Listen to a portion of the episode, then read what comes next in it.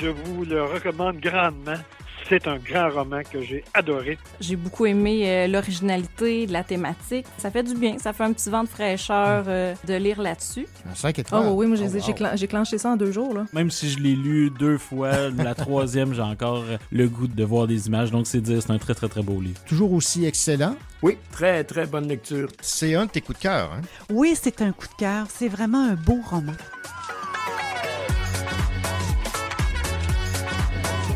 Ici Daniela Ferrière, on écoute le Cochocho et ça fait 30 ans depuis que ça existe.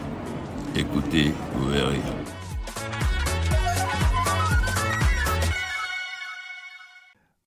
Bonjour tout le monde, ici René Cochot. Bienvenue à votre rendez-vous littéraire. Toujours aussi euh, content d'animer cette émission et de vous savoir nombreux à l'écouter. Au sommaire cette semaine, une entrevue fort intéressante avec Mathieu Leroux concernant son roman Camouflé dans la chair paru chez Héliotrope. Isabelle Dion de la librairie Anénorac pour ta chronique sur la littérature autochtone. Tu as choisi cette semaine un album jeunesse. Je vais vous parler de l'album jeunesse Cher Pissenlit de l'autrice S.J. Okemar, publié aux éditions Anénorac. Richard Mignot, tu nous replonges dans les attentats du 11 septembre. Je vous parle d'un roman, un thriller d'espionnage qui a pour titre Septembre avant l'apocalypse de Lionel Noël. Félix Morin, tu t'es intéressé à un essai de Étienne Beaulieu. Je vais vous parler du plus récent livre d'Étienne Beaulieu, 1508, La traversée du vide, aux éditions Variable. Karine Morin, tu nous parles d'un album jeunesse dans la collection des animaux de la haute cour des éditions Michel Quintin. Oui, je vais vous parler euh, du livre Les taureaux qui voulaient adopter, écrit par Karine Paquin et illustré par euh, Laurence Dechassé. Venise Landry, il est question d'espion dans ta sélection cette semaine. Je vous parle de Ma vie d'espion de Thierry Orguelin aux éditions Loi de Cravant. Marie-Alice Desmarais, tu nous parles d'une bande dessinée. Quelle est-elle? Cette semaine, je vais vous parler de la bande dessinée Ça va faire, écrite et illustrée par euh, Hélène Meunier, publiée par les éditions de Lisatis. Également au programme, Isolde Tobacco Marcorel des éditions à lire présente le roman Le huitième registre de Alain Bergeron et Anne-Marie Villeneuve des éditions Druide résume le nouveau roman de Christine Brouillet, Le mois des morts, mettant en vedette Maud Graham. Bienvenue au Cochocho.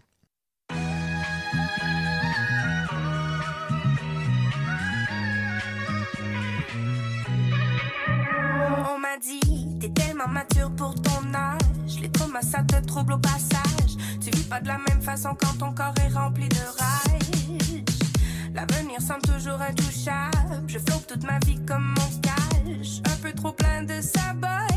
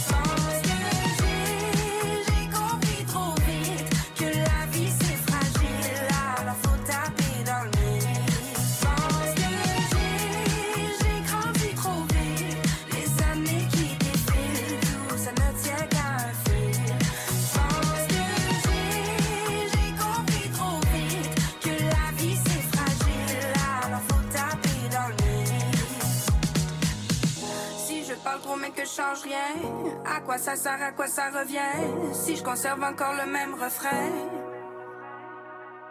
Si je me résume à parler des petites choses, je veux voir la lune, je veux frôler le grandiose, je veux une vie toujours plus loin du morose. Je pense que j'ai, j'ai grandi trop vite, les années qui défilent, tout ça ne tient qu'à fil. Je pense que j'ai, j'ai compris trop vite que la vie c'est fragile, alors faut taper dans le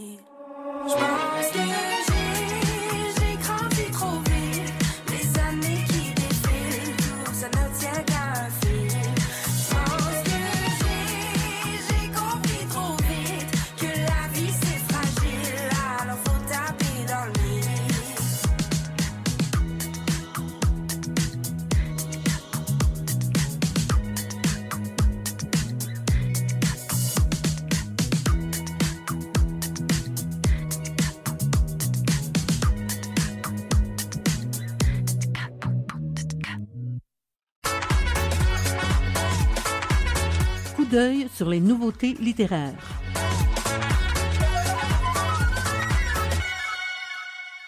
Alain Bergeron signe un nouveau roman chez Alire, le huitième registre, tome 1, Le silence assassiné. Un grand roman de science-fiction uchronique en deux tomes, dans lequel l'auteur a imaginé un monde qui aurait évolué différemment si la chute de Constantinople n'avait pas eu lieu en 1453. Voici Iseut Bacon-Marcorel, adjointe aux communications et à la promotion chez Alire. Alain Bergeron, il a déjà publié chez nous il y a plusieurs années. Euh, Son nouveau livre, Le huitième registre, il tire son origine de sa nouvelle qui portait le même nom et qui avait remporté le prix Sidewise de la meilleure Euchronie en 1999.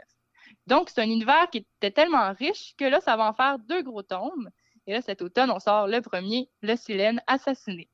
Dans cette Euchronie-là, on nous présente un monde si l'Empire romain n'avait pas été renversé à Constantinople par les Ottomans. Donc, on joue avec l'histoire. C'est vraiment une humanité qui a commencé à se développer différemment de la nôtre à partir de 1453. Avec ce roman, on a accès à un univers de style steampunk qui est vraiment bien développé puis aussi crédible. Donc, on va trouver plusieurs technologies différentes, mais aussi beaucoup d'éléments historiques modifiés, mais aussi d'autres qu'on reconnaît. Puis, malgré toutes ces avancées scientifiques-là, ben, ils sont pas autant évolués au niveau de l'égalité. Donc, par exemple, d'un côté, on va avoir cette machine euh, polyvalente, super utile dans plein de domaines qu'on appelle l'orgue à traitement de signes, vraiment importante dans le roman. On l'utilise pour résoudre des problèmes mathématiques hyper complexes, prévoir les différentes issues des guerres, résoudre des meurtres pour l'économie, puis plein d'autres choses. Mais à côté de ça, il y a encore beaucoup d'esclaves. Euh, il y a des injustices envers les femmes, l'Église a encore la main mise sur l'éducation, euh, la justice, la politique. Les riches ont un pouvoir immense. C'est un peu comme s'il n'y avait pas encore eu de grands changements sociaux pour l'égalité. Mais on sent quand même en parallèle de l'histoire que certains groupes veulent que ça change. Ils veulent que ça bouge un peu les choses. Pour nous tenir en haleine, il va aussi se développer dans la deuxième partie du roman une enquête policière où les méthodes utilisées pour résoudre un meurtre ben, sont loin d'être les mêmes que celles de notre version de l'histoire. On utilise par exemple l'orgue à traitement de signes pour savoir qui serait le coupable le plus probable. Mais là, c'est vraiment une question de mathématiques. Donc, est-ce qu'on peut vraiment s'y fier? C'est à voir. Et on a encore recours à la torture pour faire parler les, les coupables les plus probables. Et je vais finir en vous parlant un peu du personnage principal, André Antonikas. À 15 ans, il a été charmé par le premier grand orgue à traitement de signes qu'il a vu. C'est comme ça qu'il a su qu'il voulait en faire son métier et devenir sémiologue. Donc, on le voit être exposé à l'historiosophie. Ça, on peut qualifier ce domaine-là de philosophie spéculative de l'histoire. Ça permet en fait tout simplement d'étudier les différentes possibilités de l'histoire. Donc, comme s'il n'y en avait pas qu'une finalement. C'est loin de faire l'unanimité parce que ça met en danger les fondements de plusieurs croyances, dont le monochronisme de l'histoire. Pire encore, ben, ça vient montrer qu'il y aurait une faille dans leur histoire à eux. Ça fait pas mal de remous. Donc, le huitième registre d'Alain Bergeron, c'est une lecture euh, originale. C'est aussi le pouvoir de, de la science-fiction, selon moi, de pouvoir nous faire voir d'autres possibilités, d'autres histoires possibles. Donc, euh, ceux qui veulent euh, plonger dans une nouvelle version de, de l'histoire, ben, euh, ils vont être satisfaits avec le huitième registre. C'était Iseut Bacon-Marcorel des éditions À lire qui présentait le nouveau roman de Alain Bergeron, le huitième registre, tome 1, Le silence assassiné. Ici Isabelle Dion de la librairie Anénorac à Wendake. Dans quelques instants, je vous parlerai de l'album jeunesse Cher Pissenlit de l'autrice S.J. Okemau, publié aux éditions Anénorac. contrôle, prendre le contrôle, prendre le contrôle. J'ai besoin aujourd'hui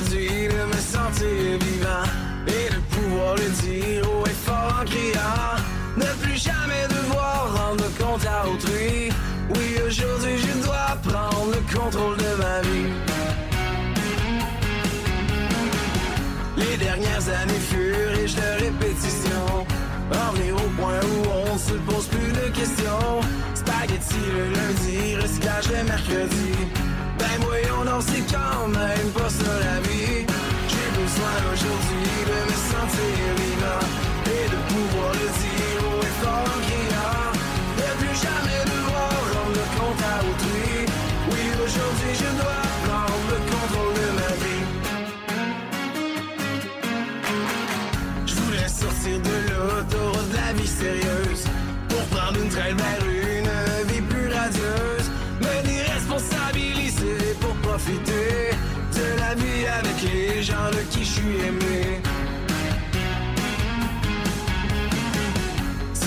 pas de ma rencontre avec elle, tu fais qu'en sa présence mon cœur fait des étincelles. Ou qu'elle m'ait fait revoir mes priorités. Je foncerais sans doute dans un mur, la tête baissée. Je pourrais décrocher la lune et la partager avec tous les gens aimants que j'ai côtoyés.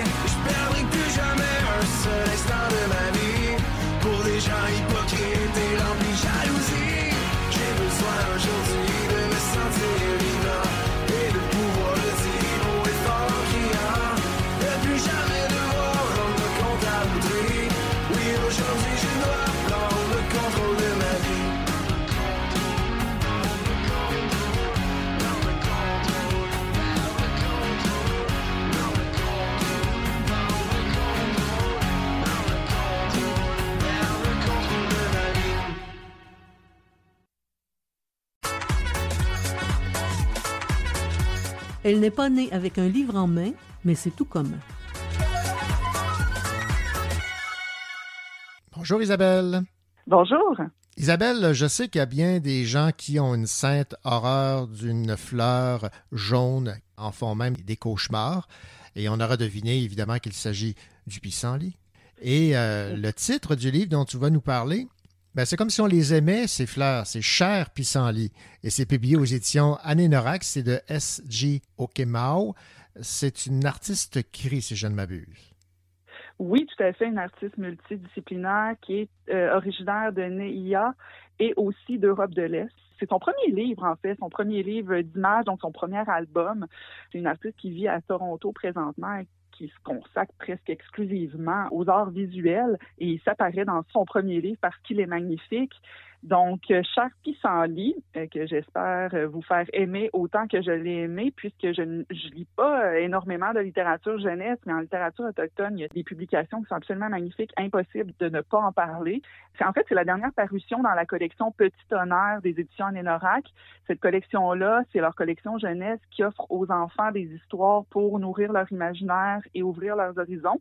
Et ce que j'aime, c'est que la, la signification du, du, nom de la collection Petit Honneur, c'est que autrefois, chez les Wendat, euh, les légendes étaient racontées aux enfants seulement lorsque le tonnerre se cachait sous la neige. Donc, il y a un petit côté euh, funky, je trouve, à, à l'affaire. Donc, cher pissenlit, je tiens quand même à, à, préciser que les pissenlits sont arrivés avec les euh, premiers colons vers le milieu du 17e siècle. Okay. Donc, c'est pas des c'est pas des plantes qui sont originaires d'ici, mais on s'entend tous pour dire que c'est des fleurs qui euh, jouent un rôle capital dans l'équilibre de l'écosystème. Absolument. Donc, dans son processus de création, l'autrice, elle a réfléchi à la revitalisation de la langue cri et finalement à la nécessité pour toutes les langues de créer des nouveaux mots pour assurer leur survie et pour nommer de nouvelles réalités. Donc, c'est la réflexion qu'elle a eue. Elle s'est dit, comme les, les pissenlits sont arrivés avec les colons et on n'avait pas de mots à la base pour les nommer, c'est un peu le, processus qu'elle a fait aussi euh, envers cette plante-là, processus de réflexion. Et elle ajoute à la fin, euh, la fin du livre un mot qui dit en fait que dans une société qui est obsédée par les pelouses et l'aménagement paysager, euh, justement, où on a des cauchemars à, à propos des pissenlits, elle a trouvé ça libérateur et inspirant, elle, de voir des champs et des parcs qui sont remplis de pissenlits parce qu'elle voit euh, dans les pissenlits un symbole de résistance. Mhm. et elle pense que ces fleurs doivent euh, être reconnues pour leur beauté plutôt que leur, pour leur statut de mauvaise herbe. Donc, euh, c'est un peu ce qui a alimenté finalement l'idée derrière son livre. Et finalement, ça donne un album magnifique, disons pour euh, à partir de trois ans, disons pour les trois à six ans, là, si on veut, on veut être précis dans le niveau de lecture, un album sur la célébration de la force et du potentiel du pissenlit une euh, des plantes les plus répandues qu'on a dit, mais aussi une des plus ignorées, en fait, si c'est pas détesté aussi. Donc, ça donne un album qui est une lettre d'amour au pissenlit, un appel aussi à, s'aimer soi-même dans un monde difficile. Mmh. Euh, elle nous rappelle, en fait, l'autrice que on n'est pas défini seulement parce que les autres voient de nous. On peut s'inventer soi-même et s'affirmer soi-même. Donc, c'est un livre sur l'amour de soi, euh, le soin porté à soi, mais aussi aux autres. Puis, un livre sur la résilience, hein, euh, comme le pissenlit, pousse à travers le, le, bitume. Donc, euh, on suit une jeune une jeune protagoniste, là, une jeune fille et les pissenlits au fil des saisons. Donc, c'est vraiment un livre qui est fait sur, sur toutes les saisons et ce que le pissenlit devient à travers ces saisons-là. Et euh, on a un rappel, c'est ça, de la résilience. On a aussi un rappel du fait qu'on est, on, on est des, des, des, guérisseurs et on est aimé aussi par les autres personnes, ce que le pissenlit est pour cette jeune jeune fille-là qu'on suit pendant tout l'album. Visuellement, c'est absolument magnifique, là, les couleurs. C'est chaud, c'est un peu pastel. C'est vraiment un livre que je conseille à tout le monde, là, même pour les adultes. Je pense que ça, ça pourrait donner une petite leçon de, de respect, euh, respect de soi et de respect de l'autre. Donc, euh, c'est vraiment un album magnifique que je, conseille euh, en dehors des âges que j'ai mentionnés, mais ben euh, évidemment que c'est évidemment que c'est à partir de trois ans, mais euh, des fois, c'est peut-être pour les trois 103 ans là, mhm. que j'aime dire. Ben, peut-être que les jeunes lecteurs deviendront de, bons ambassadeurs pour l'amour des, des pissenlits. C'est peut-être l'objectif, à, défaut de convaincre les, adultes. On va commencer par les jeunes. Oui, exactement. C'est l'espoir est là. Il y a de l'espoir. Cher pissenlit aux éditions Anne Norac. Merci beaucoup, euh, Isabelle Dion, libraire à la librairie Anénorac à Wendake. C'est un plaisir. Bonne lecture. Ici Marie-Alice Desmarais. Cette semaine, je vous parle de la bande dessinée Ça va faire, écrite et illustrée par Hélène Meunier et publiée par les éditions de l'Isatis.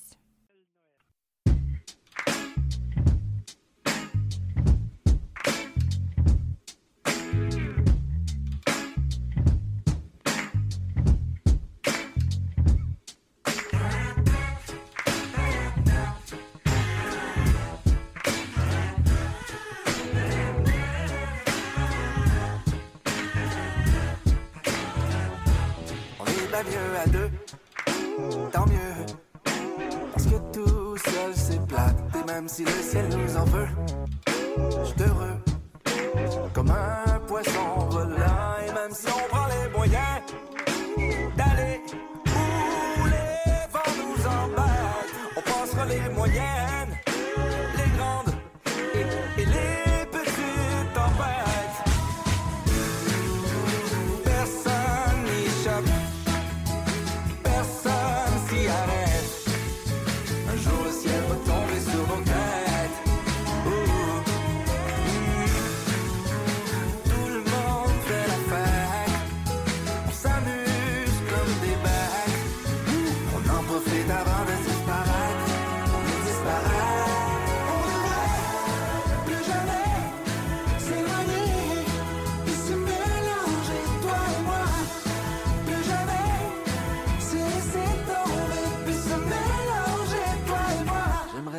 se colle un petit peu. Je te veux. Hmm, c'est tellement confortable. Et quand on recommence à jouer le jeu, je me transforme en balade et parmi tous les autres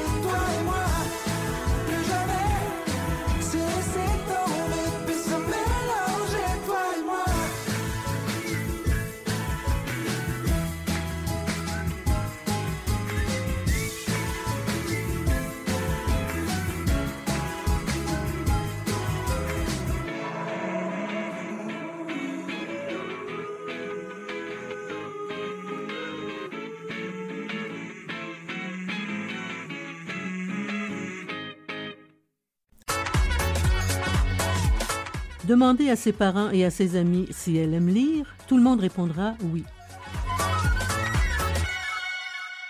Bonjour Marie-Alice. Allô? Marie-Alice, est-ce qu'on t'a déjà dit, je pense à tes parents, là, ça va faire? oui, à de nombreuses reprises. Hélène Meunier exploite cette phrase célèbre qui sort de la bouche de bon nombre de parents, ça va faire. C'est euh, l'autrice et l'illustratrice de ce livre publié euh, aux éditions de Lisatis. Ben, je t'écoute euh, parler donc de cette bande dessinée qui, si j'ai bien compris, non seulement t'a plu à toi, mais à tous ceux et celles qui ont eu l'occasion de t'en parler. Effectivement, c'est une bande dessinée qui représente plusieurs situations de la vie vécues par des personnes. Donc, chaque histoire est comme un témoignage de personnes, dont l'autrice puis, c'est des histoires qui parlent de moments où on aurait dû dire ça va faire, puis il est temps de s'assumer. Donc, euh, c'est des histoires où on parle, par exemple, de moments euh, où, avec du racisme, l'intimidation, se faire interpeller dans la rue. On parle de violence conjugale, tu sais, de plein de sujets à jour, en fait, mm-hmm. où euh, il est temps, tu sais, comme de faire des changements puis d'arrêter. Donc, euh, l'autrice et l'illustratrice ont vraiment trouvé une manière de euh, dessiner des petits moments comme ça. Puis, ce que j'ai aimé aussi, c'est qu'elle s'est mise dans euh, les histoires. Donc, parfois, elle va stopper l'histoire puis dire son point de vue, dire Ah, ben, enfin, il était temps que le personnage dise ça. Puis, j'ai vraiment trouvé ça une belle touche parce qu'on voit rarement ça dans les BD. Mhm. ben moi, j'ai regardé la BD, effectivement, j'ai jamais vu ça, cette approche fort originale où entre deux carrés avec euh, les, illustrations, il y a l'autrice qui apparaît qui parle. Exactement. J'ai trouvé aussi que pas dans toutes les situations, mais souvent on peut se reconnaître mhm. dans des situations qu'on n'a pas nécessairement envie de vivre, mais qu'on vit. Et euh, comme tu le disais, ça a vraiment plu à beaucoup de gens euh, dont j'ai montré le livre parce que justement, euh, chaque personne trouve sa manière de se voir dans les histoires vécues par les personnages. Puis aussi, les, les illustrations sont très très belles. Ils ont comme une manière d'être dessinées très fines, mais il y a des pop de couleurs dans euh, chacune euh, des illustrations et c'est des couleurs différentes. Puis souvent, ça va être euh, une ou deux couleurs par histoire. Puis je trouve que c'est vraiment un très bon titre parce que souvent, on a peur de le dire, mais tu sais, c'est notre rôle aussi en tant qu'être humain là, de s'assumer puis de dire, bon, moi, je vais mettre mon pied à terre aujourd'hui, puis tu sais, comme. Ça va faire. Ça va faire, exactement. exactement. Est-ce que tu as l'impression que ça s'adresse aux agresseurs ou aux euh, victimes? Bien, j'ai envie de dire que je pense que ça pourrait être dans les deux sens. Dans le sens, tu sais, il y a le message agresseur. Bon, c'est peut-être à toi de faire ta job. Ouvre les yeux, c'est toi le problème dans la situation, puis tu devrais peut-être pas faire ça. Puis mhm. la victime qui peut se reconnaître de comme hey, je suis pas seule à vivre ça, puis c'est pas correct, mais qui se reconnaît. Oui, parce que c'est bien dans le sens où euh, peut-être que des, des, gestes qui sont posés de façon euh, inconsciente, mm-hmm. en lisant le livre, euh, il y a des personnes qui vont peut-être se reconnaître, puis qui vont se dire Ouais, je suis peut-être allé trop loin, ça va faire. Exactement. Ben, Marie-Alice, ça a été un plaisir de t'entendre parler de ce livre qui a pour titre, en fait, c'est une bande dessinée, Ça va faire de Hélène Meunier, qui est à la fois autrice et illustratrice, et c'est publié aux éditions de Lisatis. Merci. Merci.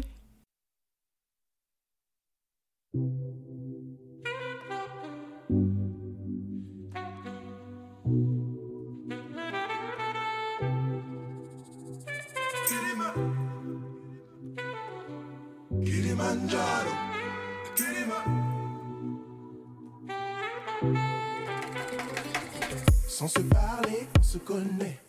Sans regarder, on s'est touché. Quand tu descends, tout est monté. Si tu t'arrêtes, je partirai. Emmène-moi tout en haut, tout en haut du Kilimanjaro. Voir les neiges éternelles briller toute la nuit. Fly au huitième ciel. Ce soir, tu fais mon Kenya, Kilimanjaro. Petit drac au Kenya,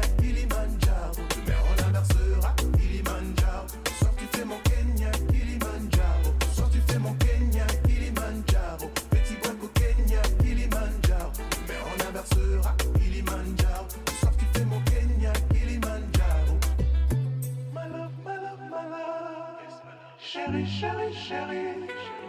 Lemisa motema na yo, lemisa penzo na C'est Zela, zela, zela, ikola ngoma kuna. Sembisa motema na yo, sembisa penzo na.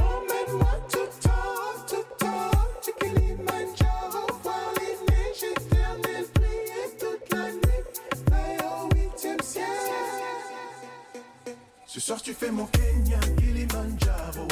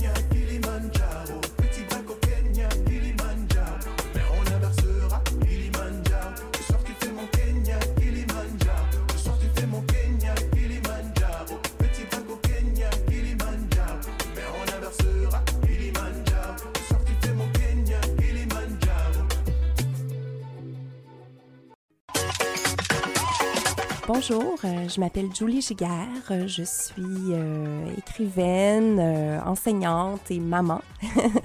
et vous écoutez l'émission littéraire Le Cochocho.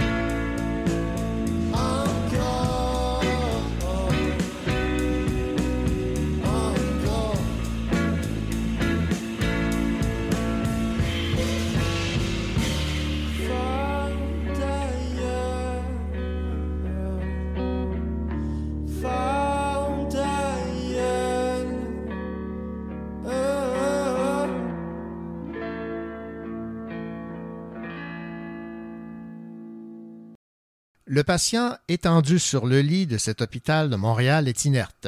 Ces dernières heures, la paralysie a gagné rapidement tout son corps, excepté la paupière gauche qui porte à elle seule la responsabilité de la communication. Il est maintenant sous respirateur. Autour de lui, le personnel médical s'agite, le cercle amical se mobilise, les jours deviennent des mois. Le client franchit la porte d'un sauna gay d'Amsterdam. Il est chargé d'une énergie particulière grisée par tout ce qu'offre ce lieu consacré au plaisir physique. C'est ce qu'on peut lire sur la quatrième de couverture d'un nouveau roman de Mathieu Leroux qui a pour titre Camouflé dans la chair. C'est publié chez Héliotrope. Bonjour Mathieu Leroux. Bonjour René. Mathieu, vous allez me passer l'expression. Euh, j'ai eu la chair de poule en lisant Camouflé dans, la chair. C'est une réussite sur, sur, toute la ligne. Et ce qui m'a frappé aussi, c'est que vous dites au tout début, aux hommes qui ont laissé des traces partout sur moi, particulièrement Stanley Kubrick, cinéaste, et David Wasnakovich, artiste protéiforme. Quel est le lien entre ce que vous nous avez décrit, dont on va parler dans quelques instants, et euh, cette pensée pour euh, ce cinéaste et cet artiste? Dans l'écriture, évidemment, euh, l'écriture est un acte très solitaire. Là. J'ai des partenaires de dialogue avec moi pendant le processus. Et dans ce cas-ci, définitivement, je ne sais pas pourquoi, je me rappelle plus quand c'est arrivé dans le processus, mais les films de Kubrick me revenaient beaucoup, beaucoup en tête. Puis euh, j'avais comme besoin qu'un narrateur dans la première portion, dans, la portion euh, hôpital, soit capable un peu de sortir de sa tête et de voyager autrement, ce qui permettait d'envisager toute l'après-maladie. Euh, chose que je faisais réellement en étant paralysé. Je, voyageais beaucoup pour essayer de penser à d'autres choses et penser à, des choses qui me manquaient ou des choses que j'avais envie de revisiter. Les films, l'art, la musique, tout ça sont des choses très importantes pour moi. Fait que c'est devenu une espèce d'exutoire. Puis euh, pour ce qui est de Wojnarowicz, ben, c'est un artiste en fait qui, qui me marque depuis euh, que j'ai découvert à la maîtrise il y a une dizaine d'années. Puis on dirait qu'il suit constamment. Euh, fait qu'il était un peu là dans le premier roman, il était là dans le deuxième. Puis on mm-hmm. dirait que j'avais vraiment besoin euh, de l'honorer, particulièrement dans la portion sauna, puisque Wojnarowicz, entre autres, a, beaucoup écrit sur le, le sexe en public ou le sexe transgressif. Fait que fait que ouais, j'avais comme besoin, puis je trouvais ça drôle que la dédicace, euh, on a l'impression que c'est à, tous les amants que j'ai eus, mais en fait, non, euh, c'est surtout à, ces deux artistes très importants pour moi. bon, vous, êtes dans les extrêmes, hein, parce que vos, romans précédents, c'était euh, dans la cage et avec un poignard. Donc, vous, vous y allez avec les, extrêmes dans, votre écriture. Oui, je sais pas trop, mais oui, je pense que oui sais pas si c'est un choix délibéré. Euh, l'écriture, en tout cas, est venue euh, euh, plus tard parce qu'il y a eu tout un parcours en théâtre avant, puis je pense que j'avais pas la, confiance d'écrire. En tout cas, je me faisais pas confiance. Puis la maîtrise avait un peu servi à ça, à un peu me dire que j'étais capable de me rendre au bout d'un processus de réflexion et d'écriture et de création. Ben, c'est dans la cage qui poussait depuis une couple d'années euh, à cause d'une situation euh, familiale euh, difficile, d'un climat plutôt toxique. Fait que je pense que c'était ma façon pour moi de, de m'en libérer puis de laisser aller, en tout cas, une portion de, de cette vie familiale-là. Mm-hmm. Puis je continue à écrire du théâtre en parallèle. Puis ouais, je me rends compte que je pense que je suis quelqu'un de plutôt lumineux et positif dans la vie, mais je je charrie avec moi clairement beaucoup de violence, de pulsion de violence en tout cas. Puis je pense que c'est là où je les canalise, c'est dans l'écriture puis la création théâtrale. Mm-hmm. Comme ça, je peux rester une personne euh, plutôt agréable. Et saine d'esprit. oui, exact.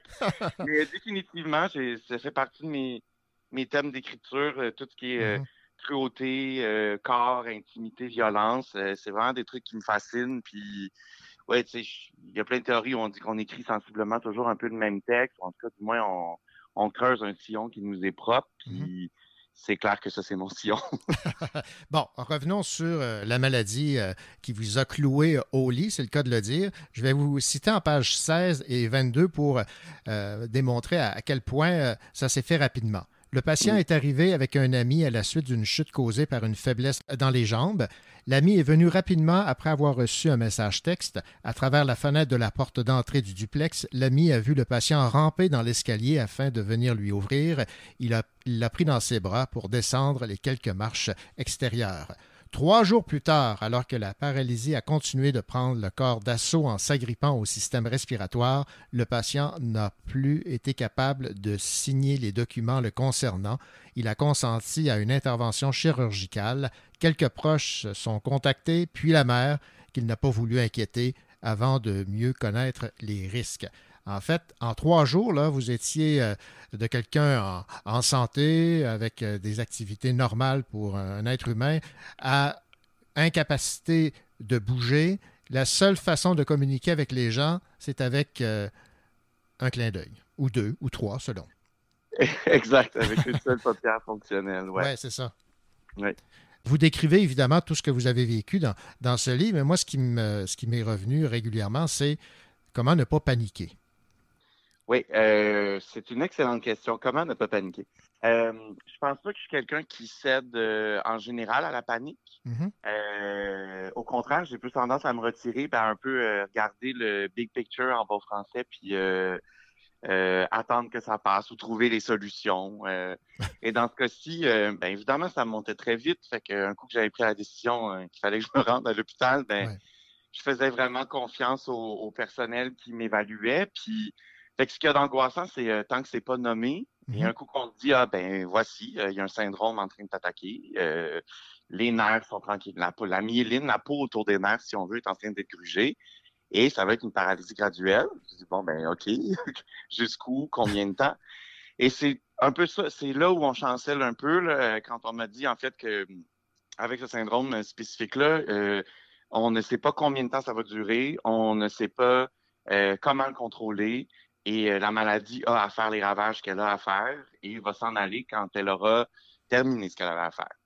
Euh, et personne ne peut non plus évaluer les séquelles qui resteront après. Euh, Il y en a qui ont des séquelles absolument terribles, bien pires que, que les miennes. Euh, fait qu'il y a, là où c'est là où on chancelle un peu. Et après ça, euh, ben on vous dit euh, patience, Monsieur Leroux. Alors, alors on devient patient, puis euh, voilà, on, on, on s'appuie énormément sur l'entourage, évidemment. Là, puis je pense que ça paraît dans le roman. Il y a Oui, un entourage, ouais. un, un bataillon qui était là euh, autour de moi. Puis, ben voilà, on, on nous donne des devoirs un peu absurdes. euh, euh, le corps s'active pas, mais on nous demande d'activer le corps plusieurs fois par jour, des centaines de fois par jour, de serrer les poings, serrer les orteils, même si on, on sent pas que ça bouge pas, C'est fou. pour comme rappeler aux nerfs que quand ça va revenir, qu'il y a une mémoire du corps, en fait, et que les choses vont revenir. Ouais. Fait que c'est là-dessus qu'on s'appuie, en tout cas dans mon cas. Puis, tu sais, je- moi, je me dis, euh, tu sais, il y a deux façons de faire. C'est de s'apitoyer puis de se dire, mon Dieu, quelle horreur. Ou c'est de se dire, ben, je vais fighter puis je vais passer au travers. Puis j'ai plus une nature de, de combattant. Fait que, fait que je me suis dit, ben, vas-y, on, on va combattre puis on, ça partira quand ça va partir. En page 32, juste question de donner aux gens un peu la sensation que vous avez vécue. Là. La souffrance éprouvée ne trouve pas d'équivalent langagier qui soit juste. Elle est puissante, perpétuelle et déclinée en plusieurs sensations, nerfs à vif, muscles broyés, décharge électrique dans les extrémités, migraine vertigineuse, vision double, obstruction pulmonaire, entrailles qui brûlent. La paralysie offre une contradiction difficile à saisir. Le patient ne ressent rien excepté la douleur ou l'accumulation de toutes ces douleurs qui augmentent exponentiellement quand il entre en contact avec des objets qui ont l'effet d'une torture par écartèlement quand on le manipule, le soulève, le replace. Les mots euh, résument bien euh, ce que vous avez vécu, mais ça a été infernal. c'est vraiment d'une intensité. euh, oui, ça a été ça aussi en, plongeant dans le texte, en disant bon ben euh, comment je traverse ça ou c'est impossible à décrire en fait. Puis bien que le bien que le le corps a complètement lâché à part la fameuse paupière, ben, le cerveau lui a toujours été très présent. Fait il y a plein de souvenirs, il y a plein de sensations qui sont très euh, très fraîches en mémoire. Le dossier médical aussi là, que j'avais commandé après, euh, que j'avais demandé à, à l'hôpital après est exhaustif sur la quantité de traitements et de médicaments euh, euh, que vous en- j'avais. vous en faites la juste- liste. Vous en faites la Euh, liste d'ailleurs. hein. oui, c'était tout un challenge. De... Fait en bout de ligne, c'est ouais, vraiment l'accumulation de toutes ces sensations-là euh, qui peut euh, le mieux résumer. euh, parce que parce qu'un seul mot pour résumer l'entièreté des dommages ou de la douleur, c'était pas possible. Je comprends. On, on aimerait l'inventer, mais peut-être qu'il n'existe pas. Il va falloir y penser. bon, on parlait de Stanley Kubrick. Vous dites, dans les périodes d'accalmie, il passe des heures à fixer le plafond, ça c'est vous. Et vous pensiez à la temporalité distordue dans The Killing de Stanley Kubrick. Mm-hmm. Que raconte ce film? Parce que je, je dois plaider euh, que je, je ne l'ai pas vu. Eh ben, dans The Killing, en fait, c'est un film que j'ai vu il y a très longtemps. Là. Je pense que j'étais au cégep, c'est un des premiers Kubrick que j'ai vu. Euh, on suit donc euh, un, un, tueur euh, engagé qui a une mission là, particulière. C'était très film noir des années 40. c'est ça qui a inspiré Kubrick. Puis, ce qui m'avait marqué, c'est qu'il y a vraiment tout un travail au niveau de la, la structure du film où la temporalité est complètement pulvérisé, c'est très difficile à identifier euh, quelle action s'est passée avant quoi, euh, qu'est-ce qui a amené au crime. Euh, et c'est un effet, tu sais, bon, j'avais peut-être 18-19 ans, mais tu as vraiment l'impression que tu as pris une quantité industrielle de drogue en regardant le film.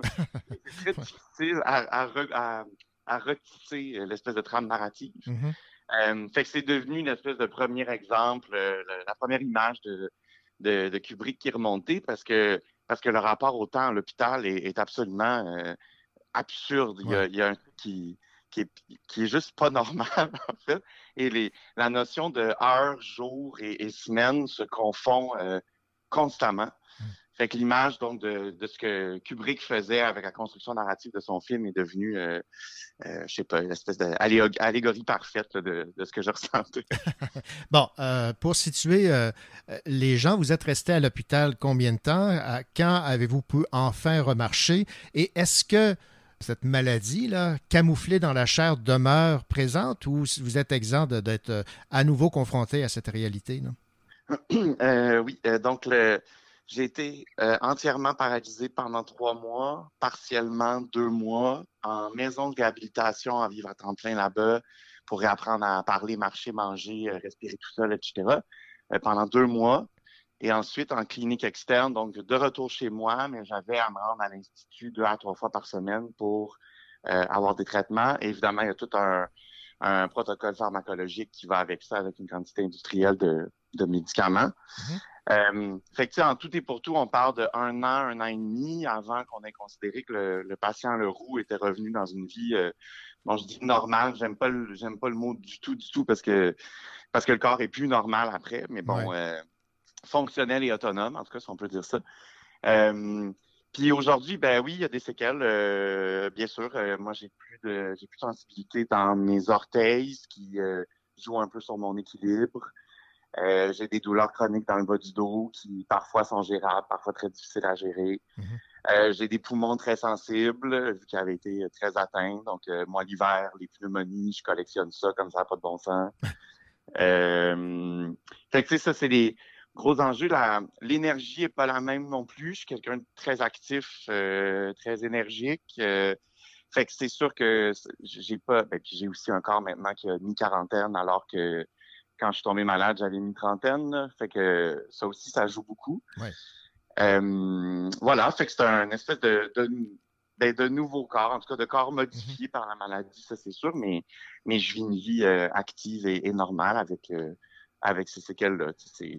Voilà, c'est le nouveau quotidien, en fait. mais est-ce que la maladie demeure camouflée dans la chair ou c'est définitivement terminé? Non, fait que le, syndrome, en fait, vous, moi et les auditeurs, on a tous la même chance de, de l'avoir. Moi, j'ai pas plus de chance d'une récidive. Euh, c'est vraiment un truc qui s'installe euh, quand le système immunitaire est absolument à plat et qu'il n'y a plus, euh, a plus de raison, il n'y a plus de ressources pour combattre. Et ce truc-là s'installe, mais voilà, fait que, euh, évidemment, si je retombais en burn-out dans deux ans, euh, ben oui, euh, ça se pourrait si c'était pas traité correctement. Mais n'importe qui a les mêmes chances que moi. Ben voilà, donc tous ceux et celles qui écoutent savent maintenant qu'ils sont à risque.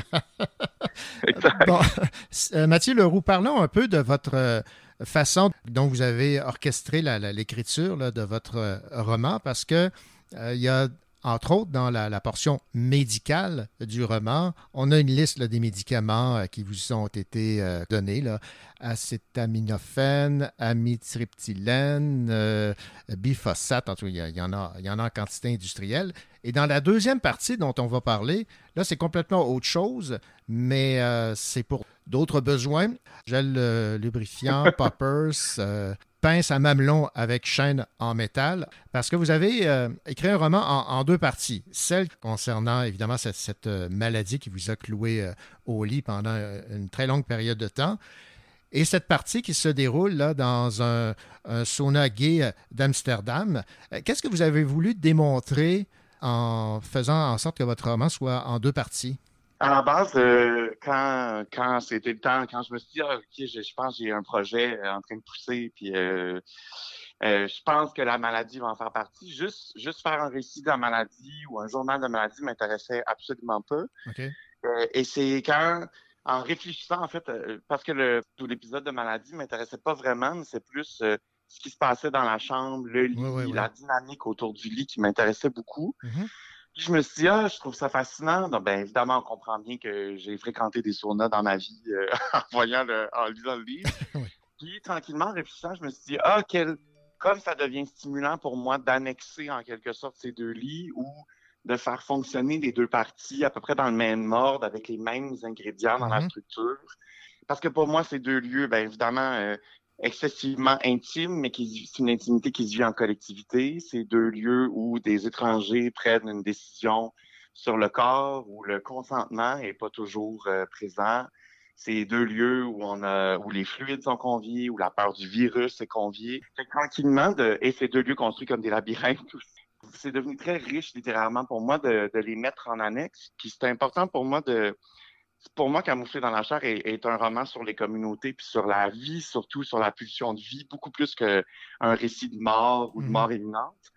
Fait que de, de l'annexer au lit, puis de célébrer en quelque sorte le, le plaisir en général d'un corps qui a, qui a vécu l'enfer, mais qui, qui réapprend à vivre de l'autre côté, avec toutes les ondes d'ombre et d'horreur, euh, entre guillemets, que, que peuvent contenir un sauna, bien sûr, mais... euh, fait que oui, c'est devenu très riche pour moi, puis ça allait de soi, en fait. fait que c'est devenu un exercice presque mathématique de faire euh, correspondre les deux parties.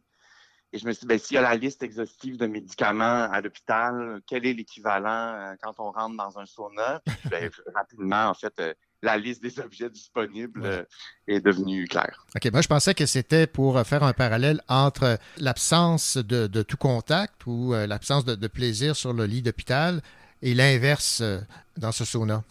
Ben, il y a, il y a les deux, en fait. On a un corps qui ne ressent rien Mhm. et qui est mis en annexe avec un corps qui ressent absolument tout. Euh, fait que ça aussi, pour moi, ça devenait euh, super riche, en fait, et que ce soit le, le même corps, mais avec des années qui le séparent. Euh, fait que ça, pour moi, ça... Puis, je- dans les deux cas, en fait, je pense que dans la première partie, je pense que dans les deux parties, il y a une notion de plaisir puis de sensualité, puis il y a aussi des notions de pulsion de mort. Puis, et je pense qu'elles coexistent dans les deux parties, puis euh, se contaminent, ne veut pas euh, l'une et l'autre. C'est fort intéressant. Et qu'est-ce que vous aimeriez qu'on retienne de la lecture de votre roman Camouflé dans la chair, outre que personne n'est à l'abri? Oui, ça, effectivement. Mais je vais être honnête, hein, il y a quelque chose de terrorisant de, de sortir ce livre. Je- je- J'en suis très fier, puis je suis très excité, mais c'est terrorisant parce qu'on joue dans deux matières très, très sensibles. Euh, euh, mon histoire médicale euh, et jusqu'où j'ai envie d'en parler. Bon, évidemment, j'aurais pas le choix d'en parler parce que c'est dans Voilà. dans le livre, ouais. euh, et euh, ben aussi une posture sexuelle qui va choquer beaucoup de gens. là. Il y a des gens qui n'ont pas envie de lire ça ou qui n'ont pas envie d'entendre parler de ça. Mhm. Fait que c'est très, c'est très délicat. Mais euh, pour moi, ultimement, comme je le disais plus tôt, c'est vraiment un roman sur la vie, sur le pouvoir des communautés, sur les systèmes de support qu'on se crée qui nous propulsent ou qui nous permettent de passer au travers des épisodes euh, effrayants. Fait que euh, j'ose espérer que c'est qu'on finit pas le livre en disant quelle horreur et quelle tristesse euh, et sa maladie et la vie qu'il a eue après, parce que pour moi, il y y a quelque chose de très, très beau dans le fait d'honorer ces diverses communautés, puis oui, d'honorer euh, euh, les plaisirs et, et un corps qui est fonctionnel, euh, ce que qu'une vie normale peut nous offrir, en fait. Parce que vous dites sur votre page Facebook, fébrilité, angoisse, fierté, excitation, puis tout, de pouvoir enfin annoncer et montrer ce texte élaboré pendant trois ans. Oui. Donc, vous y avez réfléchi longtemps, là, ou vous l'avez élaboré longtemps, là? Ben oui, euh, c'est c'est- écrire, c'est long. En tout cas, pour moi, c'est long. Oui. Puis, euh, ben, vous le mentionnez tantôt, j'ai vraiment besoin de cette espèce de longue déambulation avant même d'écrire de. Moi, je suis obsédé par la structure. Je pense que ça paraît dans mes livres. Mhm. Fait que le temps d'échafauder la structure, j'ai besoin de, de beaucoup lire, d'être engagé dans ces, ces dialogues avec d'autres penseurs, penseuses. J'ai besoin de regarder beaucoup de documentaires. Puis à un moment donné, la structure se solidifie, puis le, là, tout d'un coup, ça part, puis je me pose plus de questions. On dirait que la, la période de recherche me prend facilement un an. Puis après ça, ben, l'écriture active un an, puis le temps de réécrire et tout le processus de direction littéraire, ben, c'est la dernière année. Fait que, oui, c'est long. Euh, C'est long, mais c'est c'est abouti et c'est super bien écrit. Camouflé dans la chair, Mathieu Leroux, publié chez euh, Héliotrope. Alors, merci beaucoup pour cette entrevue et profitez de la vie. Merci, René, vous aussi. Merci. Au revoir. Au revoir.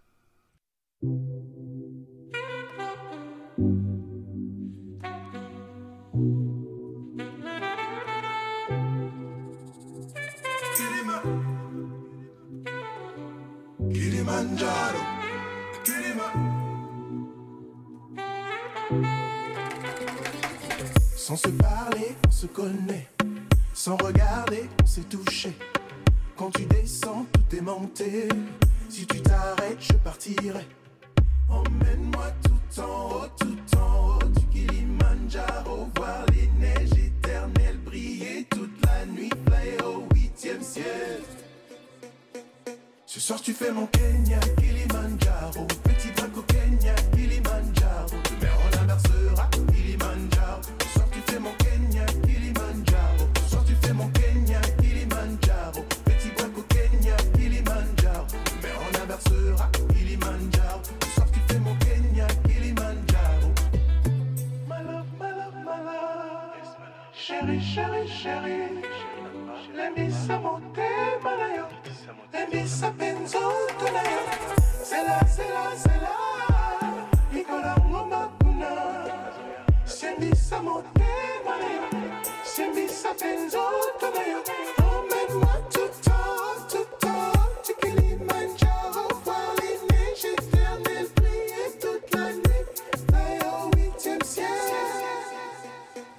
ce soir tu fais mon Kenya,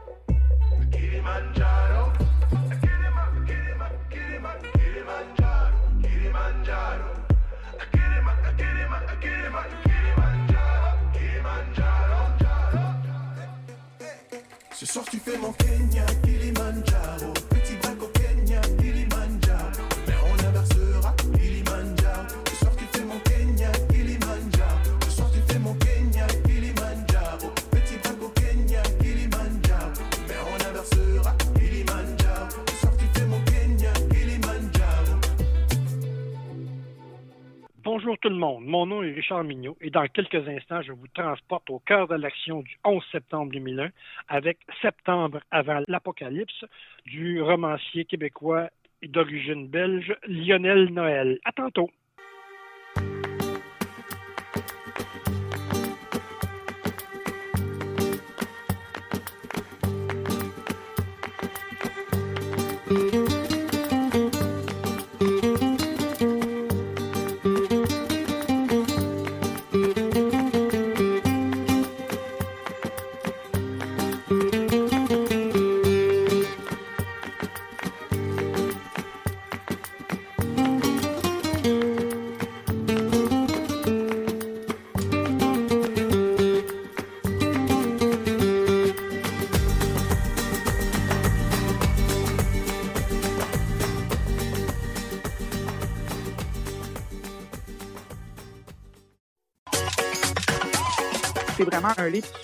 Est-ce que je pense que euh, le plus de gens possible devraient le lire? Oui. Ces mots sont doux, ils sont touchants, ils sont familiaux, ils sont réconfortants. C'est vraiment prendre le, le quotidien, le distordre juste Mhm. un petit peu, Ouais, ouais, mais c'est rester quand même dans le réel à travers tout ça. Voici la deuxième heure du Cochocho. Ici René Cochot, bienvenue à cette deuxième heure d'émission, au cours de laquelle vous entendrez entre autres Richard Mignot. Richard, tu nous parles d'un roman qui nous replonge dans les événements du 11 septembre. Je vous parle d'un roman, un thriller d'espionnage qui a pour titre Septembre avant l'Apocalypse de Lionel Noël. Félix Morin, fidèle à ton habitude, tu t'es intéressé à un essai, quel est-il? Je vais vous parler du plus récent livre d'Étienne Beaulieu, 1508, La traversée du vide, aux éditions Variable. Karine Morin, tu commentes un album jeunesse où il est question d'adoption. Oui, je vais vous parler euh, du livre Les taureaux qui voulaient adopter, écrit par Karine Paquin et illustré par euh, Laurence Dechassé. Venise Landry, tu t'es intéressé à un roman où il est question d'espionnage. Je vous parle de Ma vie d'espion de Thierry Orgelin aux éditions Loi de Cravant. Et Anne-Marie Villeneuve des éditions Druide nous parle du nouveau roman de Christine Brouillet, Le mois des morts, avec en vedette évidemment Maud Graham. Bonne deuxième heure.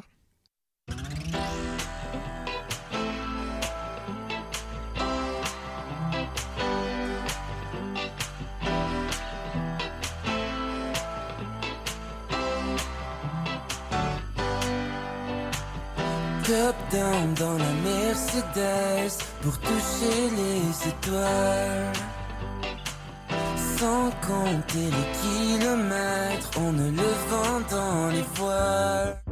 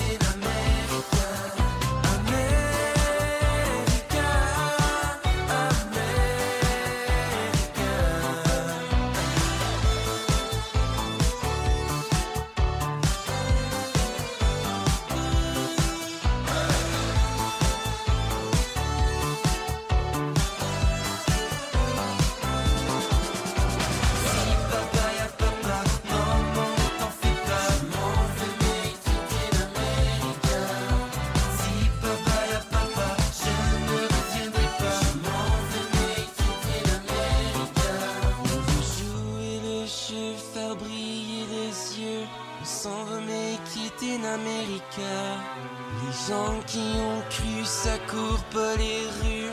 On s'en veut mais quitter l'Amérique. On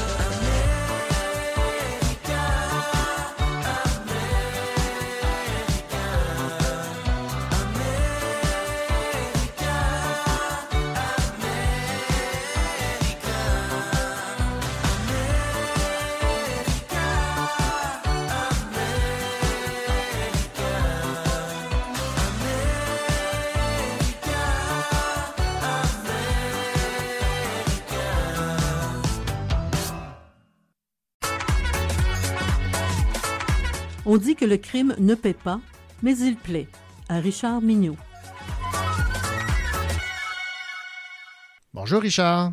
Bonjour René, ça va bien? Ça va très très bien. J'ai hâte, euh, Richard, de t'entendre parler de cette euh, nouveauté d'un auteur que j'aime beaucoup, que j'ai eu l'occasion de, de, rencontrer euh, à la foire du livre de Bruxelles, au kiosque de Québec Édition. C'était mon, Mhm. mon voisin de gauche et on s'est découvert des affinités parce que Lionel Noël est d'origine belge, tout comme mes parents. Donc, on avait ça en commun, mais euh, ce qu'on avait en commun aussi, c'est qu'on aime euh, l'histoire et euh, on aime les romans euh, historiques. Dans le cas de Septembre avant l'Apocalypse, évidemment, c'est présenté comme un, un thriller, un roman policier, mais il y a, il y a des éléments historiques là, qui s'en rapportent. Ah ben oui, c'est très évident. Septembre avant l'apocalypse, ben c'est le mois de septembre, avant le, le 11 septembre 2001.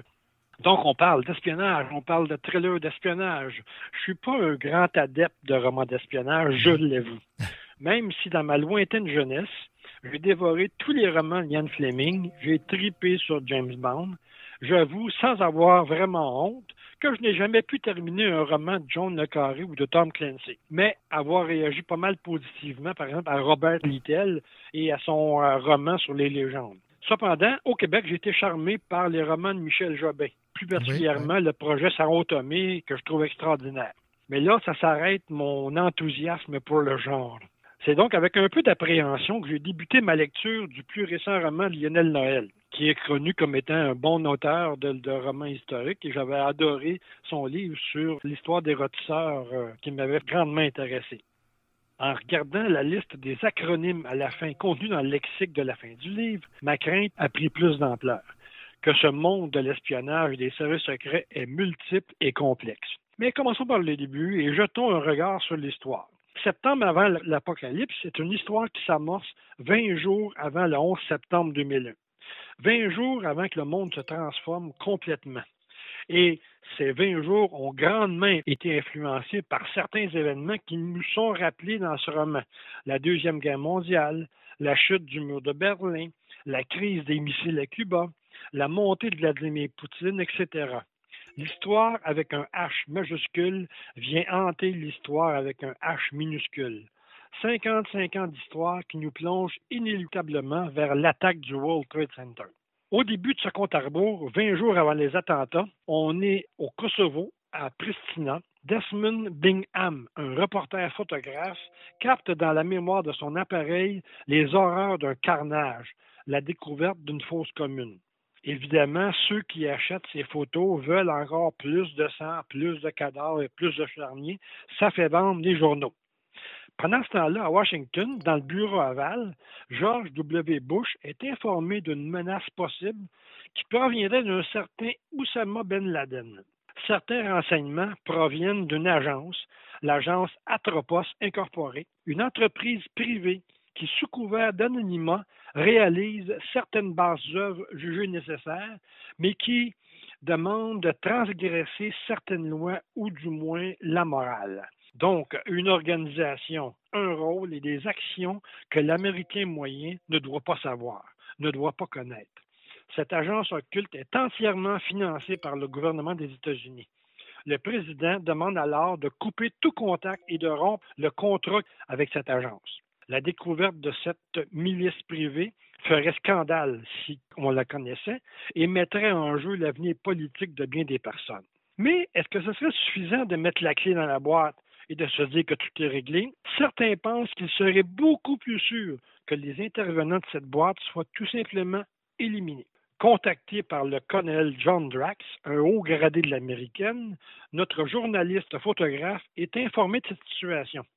On lui demande en vue d'écrire un article, de faire la lumière sur cette opération de démantèlement d'entrepôts et d'une purge possible. Bingham sent qu'il a en main un sujet qui pourrait être explosif, à la hauteur d'un Watergate. Donc, ça l'excite évidemment et il va faire une recherche assez intéressante.